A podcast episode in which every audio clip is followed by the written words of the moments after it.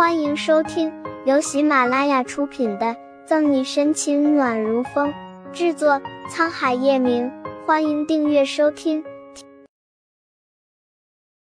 第一百一十八章：叶晨玉养的女人。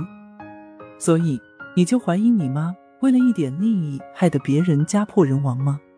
月璇冷冷一笑：“陈玉，你宁愿相信一个十多岁丫头片子的话。”也不相信生你养你的妈妈。叶晨玉抿了抿唇，悠悠叹气一声：“那妈，你总得告诉我，三年前林家的事到底怎么回事？事情真相是怎么样的？他会调查清楚。不过这之前，他想听听他怎么说。毕竟，同样是发生在三年前的事，事情还得从二十年前说起。三年前的事不过是个不完美的结局罢了。”月璇看不出岁月的脸上充满回忆，从二十年前的事情开始说起。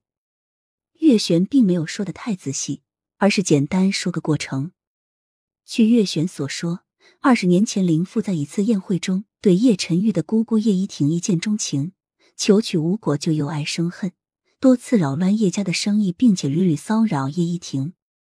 生意上的事情，叶老爷子还算容忍，并没有和林父计较。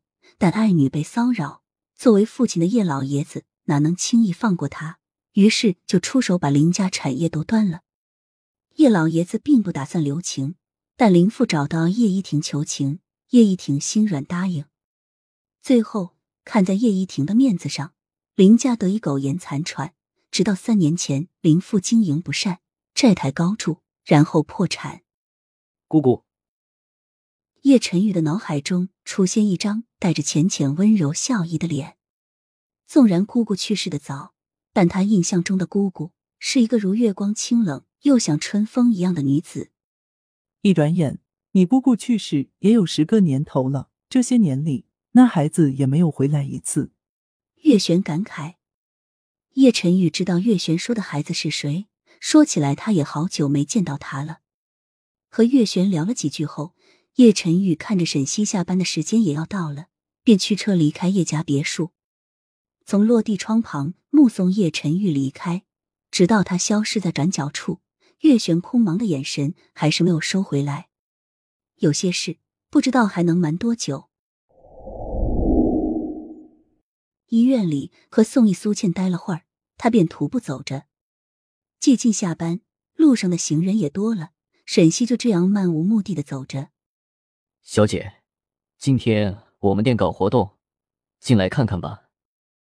沈西正神游，天马行空的胡乱想着，就被一个穿着玩偶服装的人拦住去路。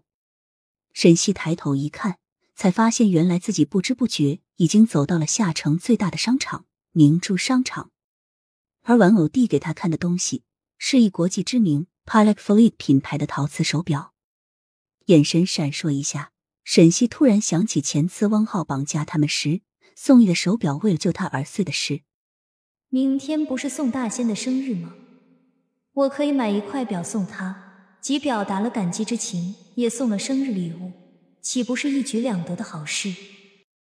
想法既定，沈西对玩偶服装道谢一声，拿着传单走进手表店。国际品牌就是国际品牌，踏进店铺。沈西被店里琳琅满目的手表看得眼花缭乱。欢迎光临！售货小姐看见沈西，热心的笑着迎上来。小姐你好，你好，请问你们店里的表什么送人比较合适？沈西一边看着橱柜里的手表，一边问：“不知道小姐送男士还是女士呢？”售货小姐耐心不减。不远处的柜台。庆熙然抬头，不经意的一瞥，可把他吓得不轻。这不是叶晨玉的女人吗？庆熙然四处看了一下，并没有发现叶晨玉的影子。认出沈西，是因为他早就听 able 说，叶晨玉最近养了一个女人，还宠得不得了，并且有次还在街上看见过二人。沈西没有注意到庆熙然，继续看着手表。